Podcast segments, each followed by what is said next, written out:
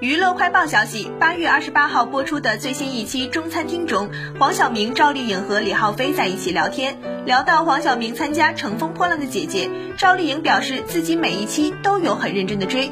当黄晓明开始商业吹捧回复赵丽颖的戏也很好看时，赵小刀上线表示自己是因为喜欢姐姐，不是因为她。黄晓明回击道。表示自己喜欢冯绍峰，不是赵丽颖。